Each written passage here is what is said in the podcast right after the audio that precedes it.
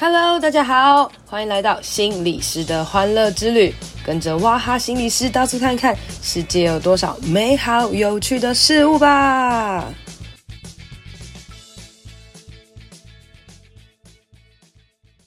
Hello，大家好，欢迎收听心理师的欢乐之旅。今天是端午节的连假，不知道大家听到这集的时候是正在放假中，还是已经放假完了呢？最近啊，发生了一连串的 Me Too 事件哦。所谓的 Me Too 事件，就是有人可能被这个性骚扰了，或是被性侵了，或是被做了一些不愉快的事情，但他们呃长期一直没有勇气，可能敢把这件事情讲出来，一直到某人讲出来了，哦，开了开始丢了一颗这个震撼弹之后，其他人纷纷开始表现出，哎，自己。曾经有这样子的经历，然后一个一个一个，然后勇敢的敢站出来哦。哦，那其实 Me Too 这个东西，其实大家应该常常听到啊，好像曾经很多国外事件也常常的发生。诶，没想到这一次在台湾，好像算是第一次超级就是认真的这个 Me Too，就发现超级超级多，每天就像是在看连续剧一样，有很多很多的呃事件发生哦。那一开始啊，我相信很多人是抱持着看笑话的状态，就会觉得哇塞，他怎么可以这样，好夸张哦。到一直到哎天哪，就是怎么越来越多，然后开始觉得哇塞，这世界真的有人可以相信吗？哈，那我也听到有一些男生说了哦，就觉得。天哪，男生也太惨了吧！然后就是，那我以后怎么敢跟女生相处啊？等等，各式各样的状况都会出现。那也会有很多人纷纷在不同的人的这个文章，无论是爆料的哦，或者是这些道歉的文章下面开始留言，可能骂人啊，然后或者是表示支持啊，等等哈，有一点点造成社会的乱象。不知道大家有没有这样子的感觉哦？就是 Me Too 运动当然是一件很好的事情，因为其实这就代表大家越来越重是所谓的性别的平权，或是权利平等等等压制的这些问题，但好像变相的也变是加上新闻媒体的这个助燃啊，哦，就让大家觉得，就是到底现在是要怎么样，哦，然后。真的事情是这样子吗？哦，大家有点雾里看花的感觉。然后，哎，新的爆料事件出现之后，哎，好像又有很多很多的翻盘这样子。我就发现身边有很多的朋友开始在表达，其实自己对这样子的状态是没有很舒服的哈。那这个没有很舒服呢，呃，有一部分可能来自于自己可能有被骚扰的经验，或是不舒服的经验哈。那这种感觉，可能一方面会觉得说，哇，讲出来。很好，很有勇气，自己也试着想要讲出来。好，那或者是有可能会觉得说自己还是不敢讲，或是不想讲，然后也有一些些自责。其实我们会有各式各样、各种不同的情绪哦。当然有另外一方的，譬如说有些人的的心理不舒服是来自于。天哪，他这样也要被说是性骚扰哦？那那难道我会不会也有呢？吼，或者是也会觉得是说，那好像是不是会被无限上纲，或是担心自己会不会也被爆料啊？无论是自己有没有做啦，也会有这样各式各样的状态哦。那甚至，嗯。在这个过程当中，也有人会因为过度同理别人哦，就是替别人担心、生气、难过，然后去别地方留言啊等等的。那呃，有时候我们会有一个词叫做替代性创伤哦。那这个东西比较常发生在，譬如说可能呃，心理师你可能在对个案做智商的时候，然后你可能过度的同理或者进入到他的世界里面，然后你可能也被他影响到了哈。但是其实呃，替代性创伤，我觉得不只是在所谓的专业智商的历程里面，在我们这世界上。每一个人哈都可以这样想，就是譬如说，你可能在陪伴朋友的过程当中，你因为他而跟着很难过，因为他跟着很生气，这些都是正常的。好，可是当你生气难过到一个很严重的程度的时候，哇，那你就是必须要去来做一些事情。譬如说，你可能就是要关掉电视，或者是譬如说，你可能要试着跟朋友聊一聊，或者是你要发现说，哎、其实有些时候这些状态也不一定是对的哈。那呃，在呃这个礼拜啦，我有 po 一篇文，就是我自己的碎碎念哈，就是然后我那篇碎碎念就结果流量蛮高的，就是好几百个个分享啦，就是我就觉得，哎、原来大家可以，就是大家可以看我这种长篇的碎碎念哈，我故意打很长，就是我想我把我。很混乱的大脑的一些事件写下来，因为我也觉得哇，好混乱，好烦哦，就是有被影响到的，所以我想把我的想法跟状态打下来，做一些整理。那也许也也可能有些人看了也会有一些帮助啊，一些提醒。那有很多人回应我说，哇，原来他们也有这样子的感受，所以当我写出来这些文的时候，他们好像有被安慰的感觉哈。那有些人分享，那当然也有一两个人就是有不爽啊，觉得我好像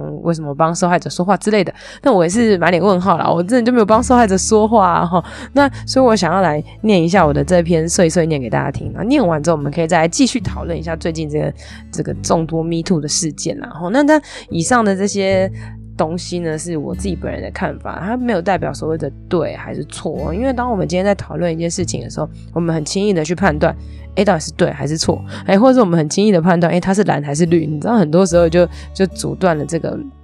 讨论的空间哦。所以我今天是以一个很中性的状态来讲，哈，就是我没有要觉得谁对谁错或是什么的。哦，有啦，我觉得有一个人很错，就是艾莉莎莎，我觉得她真的很过分，就是在当大家在讲这些事情的时候，她用。呃，好像要 Me Too 来讲一些他发生这些状态的过程当中，去表达他自己放闪什么之类，我觉得非常非常非常非常的过分哦，这是我在整个事件里面我觉得最夸张、最没有礼貌、最。最最糟糕、最高到一个公众人物的示范哦，哇！很希望第一次这么凶的骂人哈。那我就来念一下呃我的这篇碎碎念哦。那这是我在六月十九号 po 文，如果大家真的听完觉得很有兴趣，也可以去看一下哈。那因为那时候我就会觉得，其实我那时候是看完黄子佼的这个影片之后，然后我内心其实蛮纠葛的哦。当然我们会知道说这个人可能做了不好的事情，可是我会看到他的影片，会觉得他其实是生病了，或者他状态其实很糟糕，然后。然后又看了很多留言在骂他，然后我也觉得，如果单纯是照这种那种那边在道歉，然后还在骂别人这件事情，的确是真的很欠骂。可是为什么我好像没有觉得他很糟糕，反而会有一点点同理同情他？但我又觉得他这行为其实是不好的，各式各样，我就觉得哇，内心好矛盾哦。大家知道吗？就是我们其实内心也会有一些状态，就是我们明知道这个人不对，但我们好像又想要。又又没有觉得他很不对的时候，其实我们内心也会有一些矛盾跟自责，好，就觉得，哎，为什么我会好像，呃，去支持被害，就是这犯罪的人呢？然后那这样对受害者公不公平吗？等等的。大脑都会有这些想法，是超级正常的。但是记得，我们无论觉得谁对谁错，都不影响这些事件，因为我们不是法官，我们不是判定别人的人。但是我们可以在这个过程当中来想一下，诶，我到底是怎么思考的？那我在思考的过程当中有受到什么样媒体的影响啊？哈，好了，我来念这文章哈。呃，最近 Me Too 事件一件一件冒出来，跌破大家的眼镜。他看起来好像人很好诶，他形象很好诶，他很帅，我可以，人帅人美就不是骚扰啦。等等奇怪的留言在各大新闻中回应。先不说检讨受害者这件事情，也不说评论当事人，就让我们暂停一下，来想一想自己的状态。面对这么多人的翻船，我们会有不同的感受吗？我跟朋友闲聊，一开始政治人物，我们觉得没水准，大骂政党。诶，再来是演艺圈的大佬。我们觉得夸张、恶心。后来出现了多米多罗跟雷拉，我们觉得很好笑哦。但我觉得雷拉的道歉文其实也是一个很糟糕的评论，但其实蛮多人有好评的哈。然后长得不帅不美，被性骚扰就要被善笑吗？哦，其实这件事情蛮糟糕的哈。这件事情也会让很多人嗯会觉得。所以我就长得丑，或者是我不好看，我就没有资格来 Me Too 嘛，没有资格来讲出我被性骚扰这件事情嘛。吼，那接下来出现了右胜，大家才打破了这个，呃，才知道了人帅也可能会性骚扰。然后我们开始去回想他以前的文章跟影片，是不是哪里去怪怪的？吼，他是不是有哪一些爱和控制的行为等等的？我们开始去辨认，哇塞，原来这不是所谓的好男人。好那可能就是在爱的背后，其实有很多隐藏的一些不不一样的这些呃的事实哈。那再来呢，就是看到黄子佼啦，开始有人痛骂他没水准，不好好道歉，拉别人笑水。但也有人同时同情怜悯他，感觉他这几年好像都改过自新了。那其实这一些过程当中。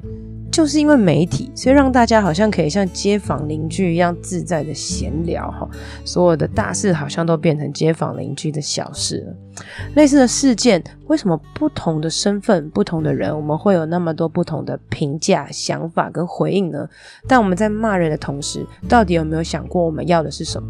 是单纯的骂，哦单纯的想看到报应，还是真的在接住被害人？有人想，有人真的想可以怎么样为生病的社会做一些什么吗？哈，我觉得像是现在有很多人出现一些对于性骚扰知识的懒人包，或者对于 PUA 啊的一些看法，或者或是对于媒体试读等等，这些都是一些很好的事情。好，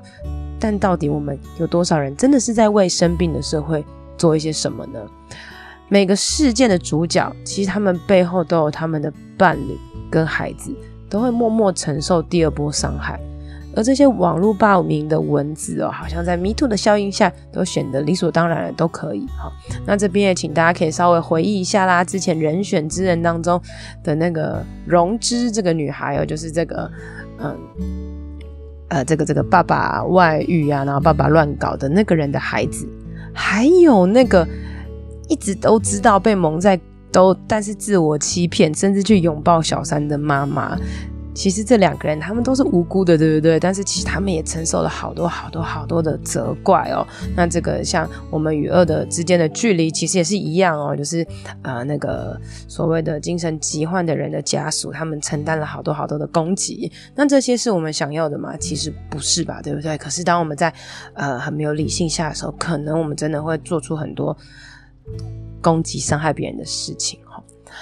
那说出这些事情的人，我相信他们真的都是鼓起勇气去面对自己隐藏许久的创伤，敢说出来都是勇敢的人。我相信他们在说出来的那一刻都是很挣扎的，与其说是希望对方对方得到报应，但其实更多的是在照顾自己的内心，也希望能够呃被身边的人所爱、所支持，还有不想再看到其他人继续受害。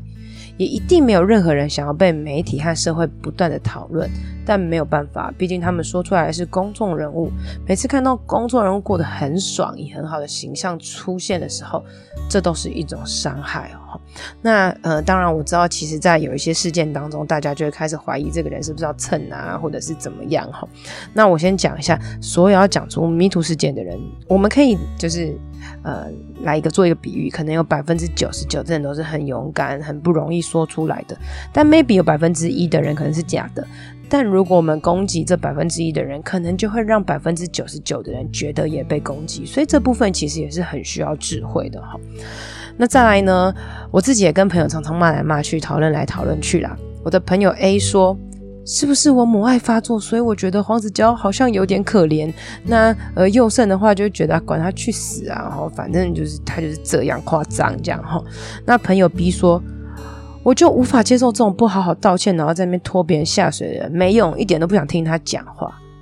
那后来我也跟他们说。我感觉黄子佼失控了，他极致的厌恶自己，很像讲完一切之后去自杀也不想活了，所以不管任何形象，最后一次真实的做自己，口无遮拦、口无遮拦的爽爽的说，就是为了要给那些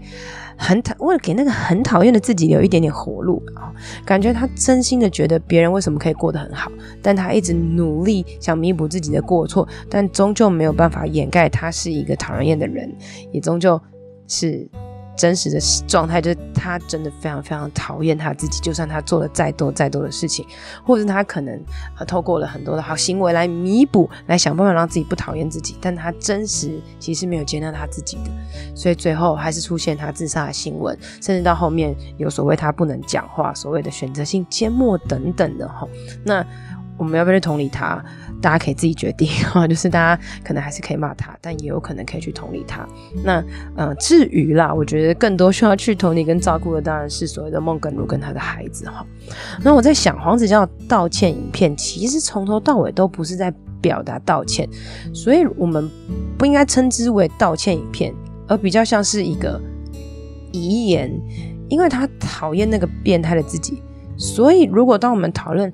他怎么不好好道歉呢？道歉在那边鬼扯啊！其实没有什么样的意义，而且说实在的，他就算很有智慧的好好道歉，其实也是没有用，因为在现在这个 Me Too 的风潮里面，大家就是疯狂的，就是只要错的人就是打到爆这样子，所以其实说什么都没有用哈。那所以这时候我就查了 Chat GPT 啊，问他说：“诶，道歉的时候同时怪罪别人，这样对吗？可以怎么修正哦？”那我就发现，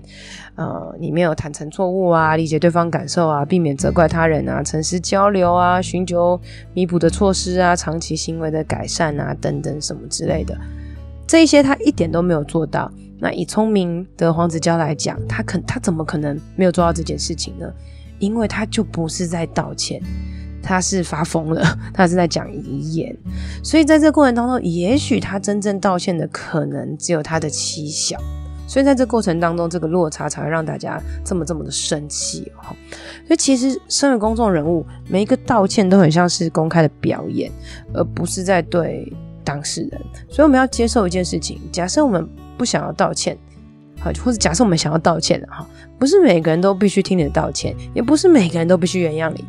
但这也不代表你可以不用道歉，不用去弥补。那真心想要道歉的人，是必须要做好被人丢石头的心理预备，而当你被丢石头的时候，你要忍不住不把石头拿起来丢别人，其实这真的是一件太难的事情了哈。当一个人被众人丢石头的时候，他只会想拿起石头来把自己砸死，或是丢石头把别人丢回去。我也不知道这样的 Me Too 事件会延烧到怎么样的程度，但至少想跟大家讲，当你在情绪化的状态下的时候，不要轻易的发言。当你感觉很糟糕的时候，可以先去找心理师或是爱你的人谈谈，你才有办法真正的面对自我，面对错误，然后好好的道歉。无论道歉是否有用哦，那其实也有很多人去想，黄子佼在过去。这么长的一段时间里面，他如果有发现自己的状态其实是变态的，或者是是有很多的伤害的，如果他要好好去做智商，呃，不是这样压抑，或是去追求完美等等的，也许他也不会累积这么多而爆炸了哈。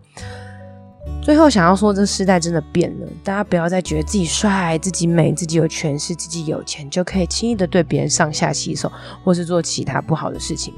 别人可以好好的没事，不代表你可以没事；别人可以伤害别人，不代表你可以伤害别人。你被别人伤害，也不是你可以伤害别人的理由。但也许这是原因之一，没有错。但长大后的我们都要为自己的行为承担责任，而去死绝对不是一个承担责任的好方法。但的确可能死掉之后比较轻松了。但是因为你不知道，也许爱你的人会怎么样，因此而受到伤害，或是那些被你伤害过的人，也许会因为可能你死了，再次受到自责，或是再次被攻击，也说不定。那所有的公众人物要东山再起都不容易，这这就是公众人物享受很多公众的好处的代价啦。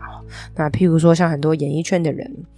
当你真的离开演艺圈，其实真的是一种止血很好的一条路，因为也许你不会在荧光幕面前爽爽的刺激这些被伤害过的人，或者是也许这时候你在说什么话都是不对的。那你说人到底可不可以再东山再起？都是可以的，可是就看看。要花多久的时间，或是看看大家的接受是怎么样？好，那就算别人不接受，那你有没有试图弥补，或是做出一些努力啦？举例来讲，之前这个罗志祥被打乱七八糟，但他后来还是重新复出了，然后在花莲的演唱会里面，就是很有诚意的表现，然后重新复出。那我个人对这件事是保持中性偏差的看法哈，因为我也觉得。哇塞，这个人其实真的蛮爽的，就是就过了，然后蝴蝶姐姐就很惨。当然，我也会有这样子的想法跟看见，但我没有任何权利阻止一个人不站起来。那能做的事情，其实不是去说怪别人或是怎么样，当然可以跟朋友之间骂一骂，但我觉得更多的，以我的身份，我还是更多的去教导大家。怎么样去面对所谓性骚扰的事件，或是怎么样去怎么样保守自己，不要受到伤害，或是不要伤害别人？我觉得这是我身份和角色可以做的事情。那大家也可以去想想，你这个人可以做一些什么事情哦。而所有被伤害的人，无论这时候你有没有说出来，都是可以的。说出来是一种好方法，但不说出来也不代表你没有用。每个伤害的人。每个被伤害的人都不被不原谅他人的权利，但一定要走过原谅自己的历程。也许也可以写一封道歉信给自己，给自己安慰，成为自己最好的陪伴哦。呃，我之前在我的书就是给我一点耍废的勇气里面有写到，其实呃，饶恕啊，或是原谅，或是放下这件事情哦，很多人就会说你不要叫别人饶恕，不要叫别人原谅，不要叫别人放下，因为这件事情是。当事人真的自己做到，就会做到的，别人怎么叫他都是没有用的。那我觉得大家可以想象一个画面：当你今天就是很生气，你很不爽，你你就是想要揪住一个人的时候，就很像你揪着他的衣领，然后想要攻击他，就是你给我，你给我面对这样子。但是其实很多时候当事人不痛不痒，他们继续往前走，但反而你揪住他的脖子的时候，你就像是被他拖着走的这种感觉。那所谓的原谅或是饶恕，也许就是你放手，不要再抓着他的衣领，但也许你可以用另外一种方法来面对这个人。而这个方法最重要、最重要的是怎么样可以来保守你自己哈。那那那在这众多事件，其实也也也体验到一件事，就是青少年性教育是不是很重要呢？情绪教育是不是很重要呢？那其实从小，如果我们真的好好教很多事情，也会减少很多不好的事件发生啦。哈，那我写这篇文章的时候，其实就在黄子佼事件过后啦。好，那黄子佼事件过几天之后，哇，接下来又有一大堆人，比如说炎亚纶啊，然后还有一个。这个讲师哦，哈，那嗯，里面其中有一些事件，我觉得蛮特别的，大家也可以来谈谈看。就是有一个，接下来两对都是同志，哈，同志伴侣的，那同志关系或者同志伴侣之类的，大家哈，我不知道为什么就会有些人开始讲同志都很乱等等的，我不知道这些想法是哪里出来的，但我觉得如果这种想法的人，请自己去检讨，非常糟糕。然后再还有一件事情就是。当一个人讲他其实就是遭受到一个人的可能做很多很多性虐待，然后做了很多什么什么事情的时候，另外一个人他回应的是：我觉得我们其实之间是彼此约定的，我们应该没有任何被逼迫的事情。那另外一方面说，我觉得就是我是被洗脑的，然后我被控制了等等的。那网络上就有很多的东西叫做 PUA 这个词，那当然有另外一个词叫 BDSM，就是所谓的这个这个。奴奴役的这个性关系等等的哈，那当大家把这些讯息丢出来的时候，我们就会雾里看花，在想，哎、他们两个到底是不是这个这个性关系玩太大，然后之后没有没有不欢而散，然后之后反咬人呢？哦，或者是其实他就是被控制、被洗脑等等的，我们会开始去做评论。那我觉得在这部分，大家可以去想的一件事情就是。很多时候，你觉得你跟别人是两情相悦的，或是这个关系是我们彼此就是一起的，但是有没有可能在这个过程当中，呃，很多时候当别人被性骚扰，或者被性侵，或是被控制的这个过程当中，他可能会僵呆住，他可能不知道怎么反应，或者是他可能会做出一些行为来说服自己其实是 OK 的，或是等等这样的状态，但是可能有所谓的误会或误解。然后，其实你做出了很多伤害别人的事情。那在这边，权力跟控制的的东西，其实看了很多哈。譬如说，嗯，不只是性骚扰、性侵，或者是伴侣关系，其实你本来要跟别人发生性关系，或是任何事情的时候，都必须要双方同意，而且必须在关系当中其实是愉快的。可是，当你有不愉快的时候，你不能怪别人没有告知你，因为很多时候别人是无法告知的。那反之，其实来思考一下，我在别人的关系当中，我是不是真的有把对方当成是一个人看待？那就算你今天在玩的是 SM，你可能就是在训练一条狗。但你要去思考一下，这个游戏你玩不玩得起？哈，那这部分其实我不太熟悉啦，但是我相信有很多人其实享受这样子的关系，但是这样子相对危险的关系，其实之后付上的代价是蛮大的哈。那其实当大家在讲 PUA 的时候，我在思考，哇，PUA 就是。呃，我有可能被 PUA 吗？我就觉得嗯，好难以想象哦。但我相信很多人，他们被所谓的 PUA 或者所谓的被呃操控、控制、洗脑的时候，他们应该也不觉得自己可能会被这样，可是他们最终就被洗脑了。那这个你往回去看之前的这个所谓的呃这个宗教啊什么之类，其实都这样洗脑，其实真的是有可能发生的耶。吼，那这洗脑很多时候来自于呃。最大的可能来自于你是自我价值的低落啦，因为你觉得自己好像真的没有比较好，或是别人会在过程当中贯穿了很多自责跟控告在你的身上，所以你会开始觉得是不是我自己的问题，或是还是我多做一点会不会就不会这样了？哦，然后你就会发现很多很多的像可能家暴的。人和家暴的妇女啦，或者或者是被家暴的人，或是在关系暴力当中，其实都会有这样子的状态哦。那我这边在鼓励大家可以去看，嗯，有一部影片就是网络上应该查得到，叫做《新居落成》吧。好，那这部短影片其实就是在讲呃家暴，可是他这家暴不是肢体上的暴力哦，而是这种控制型的暴力。所谓的控制型的暴力，譬如说，你就应该要听我的，你就应该要怎么样怎么样怎么样。然后过程当中，他会说：“我这么爱你，你是不是你怎么样？”丢了很多很多罪恶感给你。久而久之，就渐渐的被控制了。那这个部分也也可以牵扯到所谓的恐怖情人哦。我之前前面几集好像有录过了，所以大家也可以稍微去注意一下。其实你在任何一段关系当中，你开始感觉到不舒服，开始感觉到奇怪，或是你开始感觉到你被囚制住了。这个囚制住代表你可能不太可以拥有自己的权利、想法跟自己的交友圈啊、人际相处等等的。好，譬如说，可能你的另外一半就是觉得你不可以跟任何的呃异性相处啊。讲话都会在意等等的，我觉得这个部分可能都会是有问题的，或是呃要你穿他买给你的衣服啊，开始控制你的打扮等等，这一些都可以好好的去停下来思考一下，因为早的发现，越早的断离这段关系，就可以越少减少那些伤害发生了哈。那最后回到最严重的这个炎亚纶事件啦哈，那呃我们一样不做评论哦，那。呃，但是一样停下来看看自己的感受。首先就是这个小网红，小网红就是讲的这些事情。小网红里面讲的事情有一个很大的重点，就是他被拍了影片，然后影片被流露出来了嘛，哈。那被拍影片的时候是未成年的，所以大家会很生气、很气愤的，就是觉得说，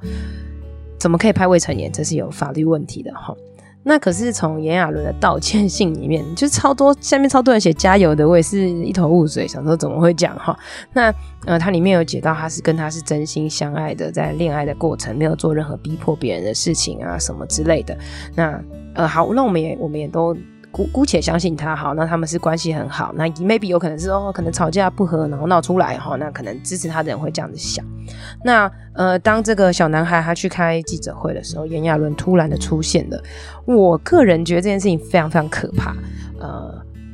可能你想要，可能这个人想要表达他是真诚的道歉，或他他他没有怎么样。可是其实任何任何事，就是在表达受害的人的时候，如果犯罪人突然出现，其实是非常非常可怕的。无论这人长得多帅，哦，或者无论那个状态是怎么样，其实情绪是非常非常高昂的。那大家其实你要道歉的时候，有一个很大的重点，就是别人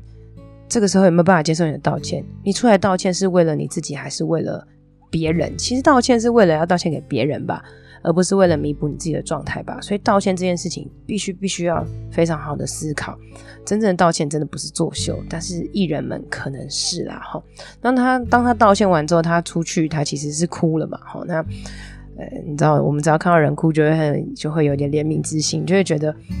也许他真的可能会不懂为什么这个人要这样子来对待他，他们之间感情是很好的，他也没有什么什么之类的。嗯、可能从他的角度，他真的是这样觉得。哦，或者有人觉得他作秀也可以啦，哈。但是其实真正的问题是法律的问题嘛？你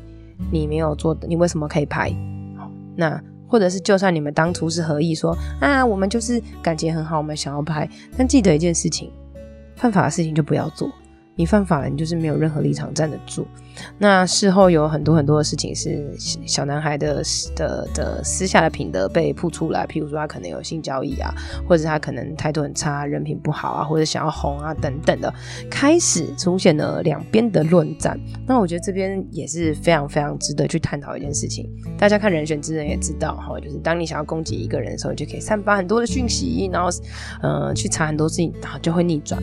炎亚纶这事件有没有这样子的可能性呢？的确蛮有的。然后大家开混混混混视焦这个这个焦点。那我先讲一下，不管这个男孩他是不是要去蹭人，或者他可能是不是在仙人跳，或者他乱搞，有这个可能性。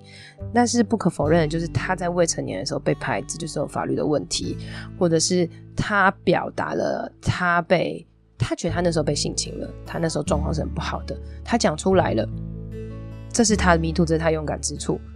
跟他事后是不是真的有去做很多性的事情或者是什么，其实这是两回事诶。但要记得这真的是两回事。可是当我们在批判一个人的时候，我们就觉得啊，他这个人就脏，他这个人就这样，就这么乱啦，然后所以他才要蹭等等的。哇，那你知道吗？当我们在骂这个人的同时啊，虽然也许你真心觉得这个人欠骂哈，但是你知道吗？当你骂这个人的同时，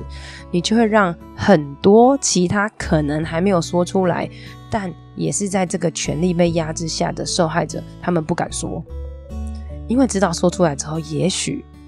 我今天说出来之后，哦，可能对。就是演艺圈某个老大说出来之后，我相信他权势可能更大哦。那会不会其实到最后就被封杀，我就被更多的搞？我有没有办法斗得过小虾米，斗得过大鲸鱼呢？可能也会有很多人继续重新的压抑，在这个 Me Too 下产生更大的创伤。就是别人都有勇气说出来，我没有勇气，因为我知道我根本不可能。然后那个创伤又再一次的叠起来，而这些创伤的来源是来自于我们呢、我们这些在网络媒体上就是一直留言攻击的人哈。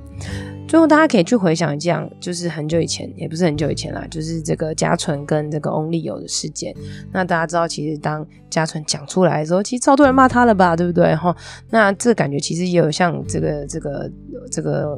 抖音网红一样，就是所谓的讲出来之后被骂，因为大家就开始去想，哎，他本来私生活都这样，哎，他可以拍写真集，为什么就 only 有摸一下？为什么要这样搞人家？什么什么之类的，各式各样的。大家在评论一个人的时候，好像是要根据受害者是不是真的长得很可怜，受害者是不是长得很可爱，或是受害者是不是好好的讲话，或受害者如果是很有力的反击的时候，你反而会觉得，因为你真的受害吗？等等的，我们真的真的太爱当法官了。而当我们在法当法官的同时，当我们在那边留言讲话的同时，其实我们默默的也伤害了很多的人。那大家同样的可以去思考一下，今天齁。你的家属如果是被害人的话，你可能很生气，这是可以的。但今天如果你的家属是那个做坏事的人，那你要怎么办？你会怎么做？或是今天如果你是心理师、你是社工、你是老师，今天这些做坏事的人可能是你的朋友、是你的学生、是你的个案，你要怎么做呢？那今天。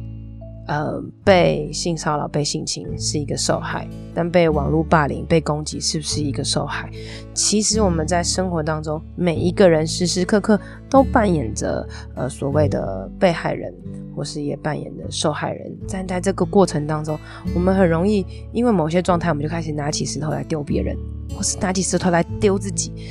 但是啊，其实最后我们回到给大家一个经文啦，就是所谓的丢石头这个事情。为什么要讲丢石头？因为其实这是一个圣经的故事啊，就是呃有一个行淫的妇人哈，然后就是因为因为古时候只要行淫了，行淫你知道行淫的妇人哈，就行淫一定有男人跟女人嘛，所谓的，但是妇都是通常都是女女生很衰哈，那行淫的妇人大家就会要。就是要惩罚他，就拿石头把打他，把他打死这样子。那呃那时候就有人来问耶稣说：“哎、要怎么样打死他？什么什么之类一大堆，就是想要来试探耶稣啊，就是来来来挖洞给他跳。”那耶稣就弯在地下写字，然后然后写写写写，然后之后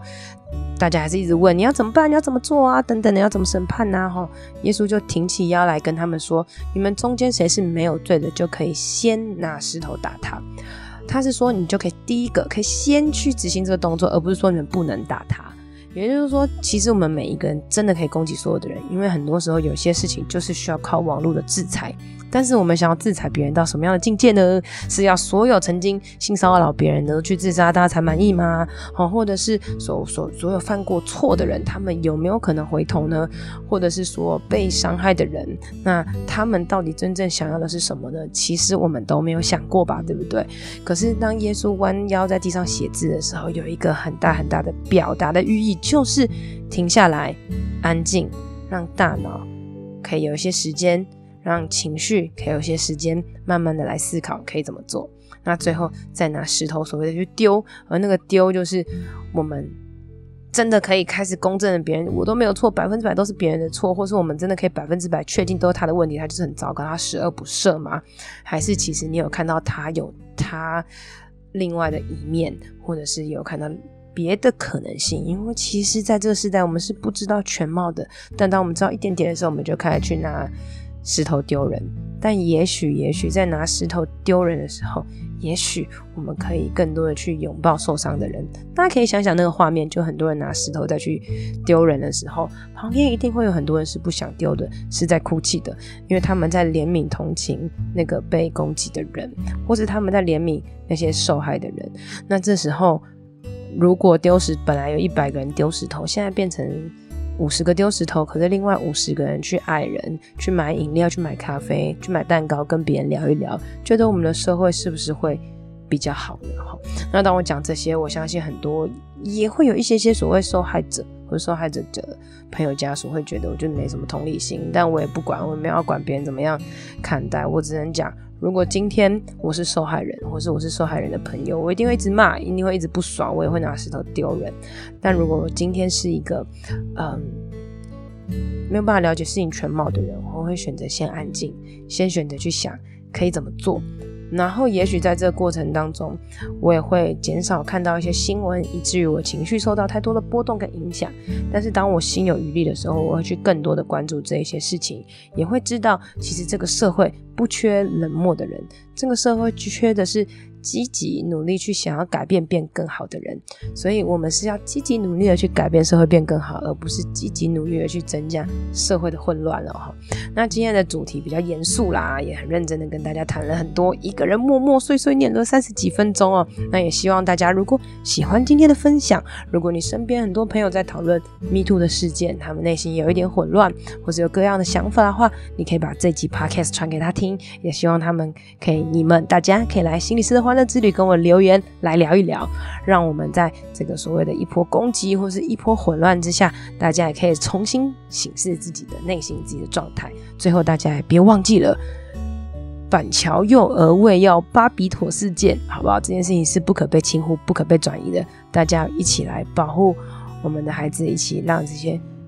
非法不合理的事情能够被停止、被发现。那今天节目就到这里啦，谢谢大家。今天的节目就到这里喽，希望你喜欢，希望对你有帮助。别忘了要来我的 FB 还有 IG 心理师的欢乐之旅留言和我互动哦，你的回馈会是我最大的动力。当然也别吝啬来 Apple Podcast 留言五星评论，还有分享这集给你的朋友。我是王雅涵，智商心理师，大家都叫我哇哈。我们下次见，拜拜。